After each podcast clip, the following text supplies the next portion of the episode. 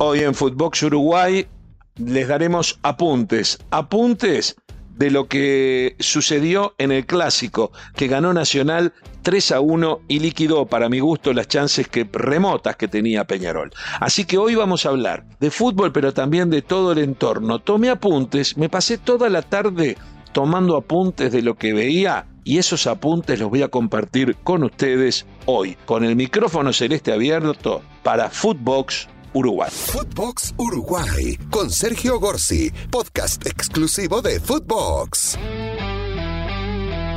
No la pudo sacar Bonifaci, 3 a Cándido para el gol Cándido.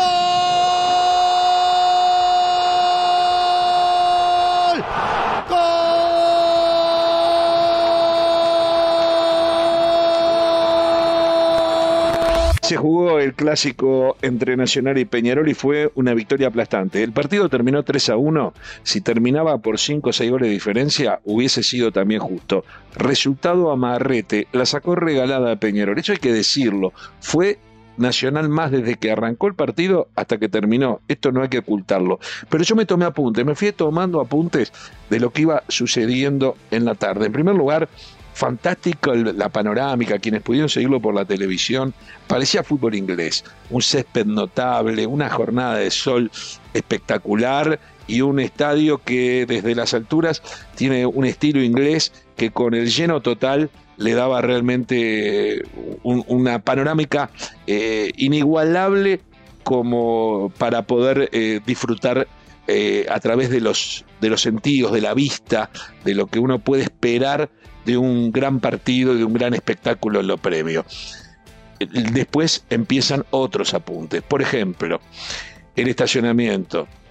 Nadie le importó, no hubo ninguna previsión, es muy difícil, ni siquiera la prensa tuvo algún tipo de, favoritismo, o sea, tremendo. Llegar al Parque Central se transformó realmente en una odisea, pero como es bastante céntrico, se pudo de alguna forma ir eh, superando hay que tomar en cuenta que en Uruguay el transporte público no es lo ideal para este tipo eh, de jornadas, o por lo menos no hay los servicios de subte o metro que existen en algunas capitales del mundo que permiten eh, suplir este problema del estacionamiento. Las entradas totalmente agotadas, eh, solo para los socios, o sea, ya con los socios se llenó el estadio, no fue nunca puesto a la venta para el público, lo que es toda una novedad, porque realmente habla de eh, la fidelidad, en especial para quienes tenían más entradas, que eran los locatarios para Nacional, la fidelidad de una masa societaria que agotó en pocas horas las entradas eh, disponibles.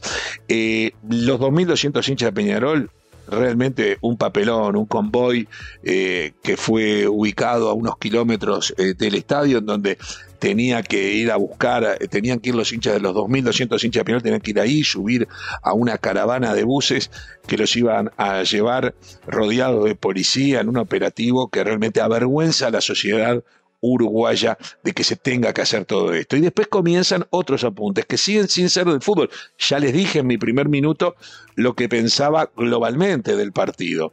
Llegan los hinchas de Peñarol y comienzan a sacar fotos. Fueron los primeros en entrar porque así estaba dispuesto por el tema de seguridad. Empiezan a sacar fotos que los paravalanchas estaban engrasados.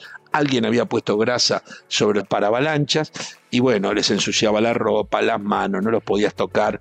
Mala onda. Pero la mala onda también por el lado de los de Peñarol. ¿Qué pasa? Se abrieron las puertas a las once y media, 12 del mediodía, el partido comenzaba a 15.30. Iban a estar seis horas ahí.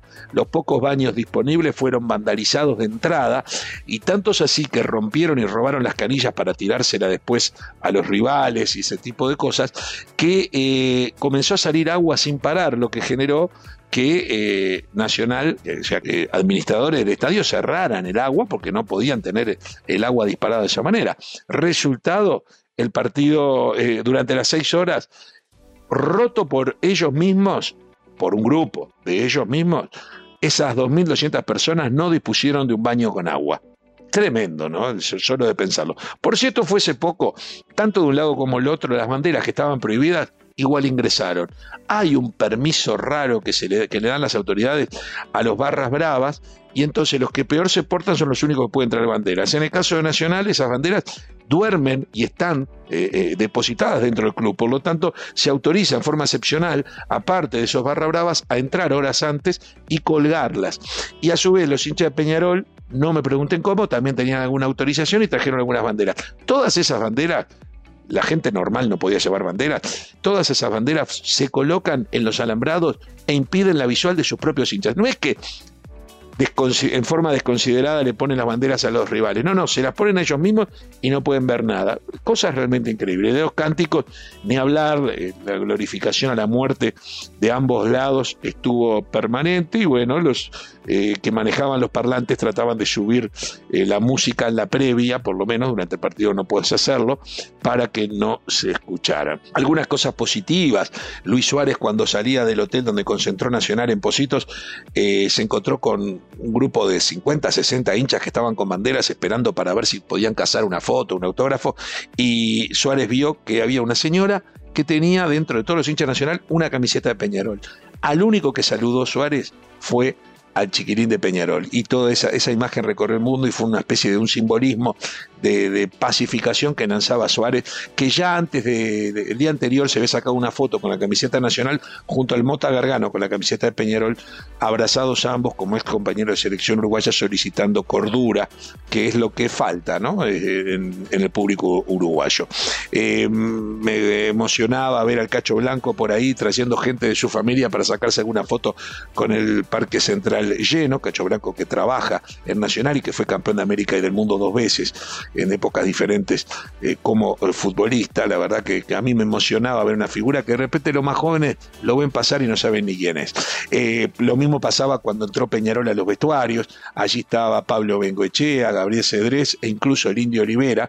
Eh, y, y bueno, figuras que están trabajando en Peñarol y que son parte de la gran historia de la institución, sobre todo el Indio Olivera, que fue capitán campeón de América del Mundo del año 1982, aunque también hay que decir que lo de Pablo Bengochea, Nequinqueño y Gabriel Cedrés en esas épocas también está en la mejor historia aurinegra. El presidente Peñarol Rubio y el expresidente de Peñarol Jorge Barrera tomaron una decisión, todos estos son apuntes que fui tomando, tomaron la decisión de ir a la tribuna con los hinchas, no aceptaron los palcos que se le ofrecieron, de hecho esos palcos fueron aceptados por algún otro, eh, por un grupo de dirigentes que sí fueron, esto no lo puedo chequear porque la verdad que no me fijé si al final ellos fueron, creo que sí, que hubo un grupo de dirigentes que fueron al palco, este, a, los palcos asignados, que eran el sexto piso donde está la prensa, eh, sobre un costado, iban a estar ahí bien protegidos, pero tanto Jorge Barrera como eh, Rubio, los dos, presidente actual y expresidente, decidieron ir con los hinchas. Para mí era un riesgo. Ellos argumentaban, sobre todo el presidente Rubio, dijo, no, capaz que capaz que si grito un gol o alguna provocación se arma un lío. Bueno, yo pensé enseguida, ¿qué pasa si se come tres goles y está en la tribuna con los hinchas de Peñarol? Bueno, eso fue lo que pasó. La verdad, no me parecía que si el tema es eh, y la recomendación tiene que ver con la violencia en general, no me parecía atinado y bueno, no sé qué habrá pasado, pero evidentemente no deben haber eh, sido aplaudidos por los hinchas de Peñarol que estaban en la tribuna. Eh, se dieron algunas otras situaciones de las cuales tomé nota, como por ejemplo que en la cancha estuvieron el tío y el sobrino. Eh, Brian Lozano de Peñarol es el tío, venido de México, es el tío de Lozano que juega en, Nacional y que fue titular también. O sea, jugaba tío contra sobrino, me parece toda una curiosidad. Un emotivo, emotivo homenaje al Morro García con unas banderas y unas, y unas telas que se pusieron previo al partido, la verdad fue impresionante la sorpresa que dio la organización a los hinchas que estaban presentes con ese homenaje ese recuerdo eterno al Morro eh, García. El partido en sí mismo, los primeros 20, 25 minutos, fue una planadora nacional. Tuvo 5 o 6 jugadas de gol consecutivas, era increíble que la pelota no todavía no, no haber marcado la distancia, la diferencia, que la pelota no hubiese entrado, pero de pronto una situación, Dobson que cae, eh, hace un poco de tiempo y comienzan a tirarle cosas de la tribuna de Nacional, entre ellas una bolsa con maíz acusándolos de ser gallinas, la bolsa pega en la cabeza, todo eso le dio argumentos para que Dobson estuviera cinco minutos en el piso. Luis Suárez se enojó, no con Dobson, con los hinchas nacional, Luis Suárez tuvo que ir a pedir que no tienen más cosas. En definitiva, esos cinco minutos le dieron, provocados por la propia hinchada nacional, le quitaron ritmo a un Nacional que estaba jugando mucho mejor y transformaron esos últimos 15 minutos del primer tiempo en un partido más parejo. Más parejo, donde parecía que no pasaba nada, donde se iban al intervalo y ahí aparece el cabezazo de la borda que aparece solo después de un córner, aprovechando para marcar un gol que cayó en el momento justo.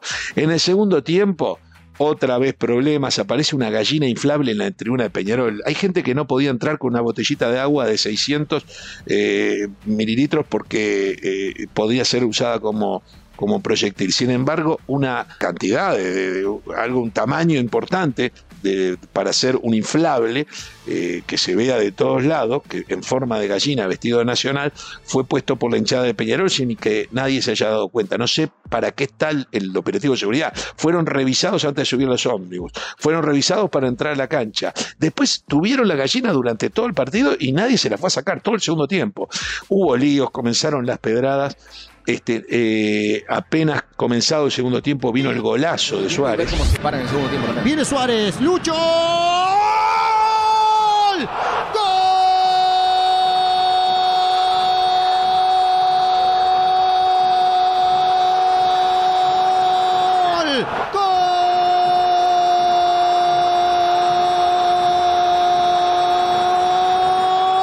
Nacional Suárez. Lucho Suárez sacude la zurra de la puerta del área y clava un gol fantástico para estirar la distancia.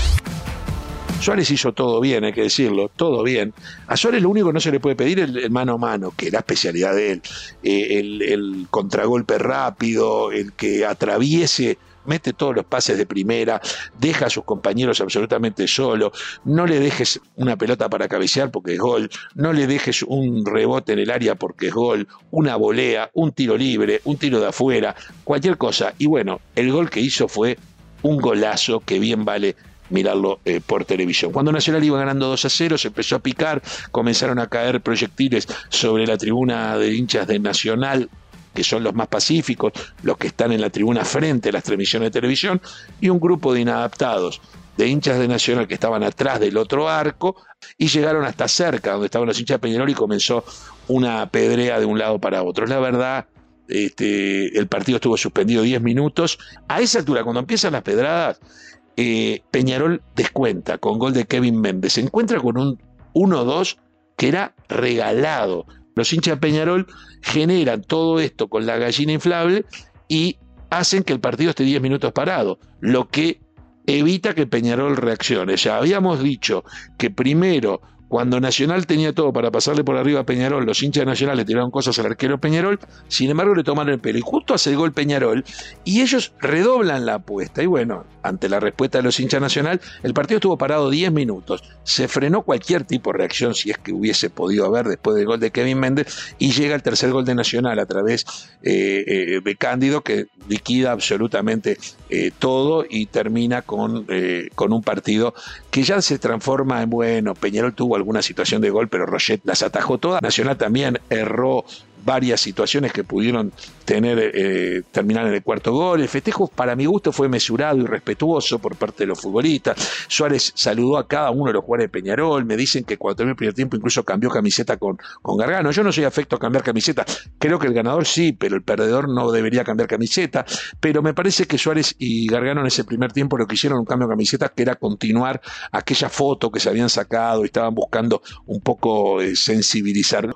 Eso no sucede. Acá hubo nada más que seis detenidos. Hubo un cartel haciendo de, de hincha, una bandera de Peñarol, haciendo alusión a un muerto, a un muerto en incidentes de, entre hinchas, durante 20 minutos sin que eh, se lo sacaran, sin que pasara nada. Yo digo, el que puso ese cartel, el que sostuvo ese cartel, el que tenía la gallina inflable, el que tiró el maíz, los hinchas nacional que pasaron de una tribuna a otra, los que engrasaron los, paravalanchas, todos los que hicieron, los que entraron bengalas, todos los que cometieron semana, los que rompieron más de 15, 16 buses, todos esos ¿Ustedes creen que hoy van a tener un problema? Hubo seis detenidos, uno porque tenía una denuncia a la esposa, otro porque se enojó con uno que en una estación de servicio no lo dejó estacionar a 15 cuadras del estadio, y cuatro por hablarle mal a la policía en situaciones aisladas que no tienen que ver con todo esto que estoy resumiendo. En definitiva, Nacional demostró en la cancha que los 15 puntos que llevaban la tabla de posiciones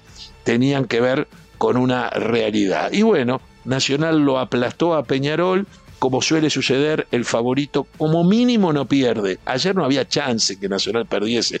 Lo peor que le podía pasar es no encontrar el gol y empatar. Finalmente terminó ganando 3 a 1 y Peñarol la sacó barata. En conducta, en comportamiento, en convivencia eh, ciudadana, el fútbol volvió a perder. Esto fue Footbox Uruguay con Sergio Gorsi, podcast exclusivo de Footbox.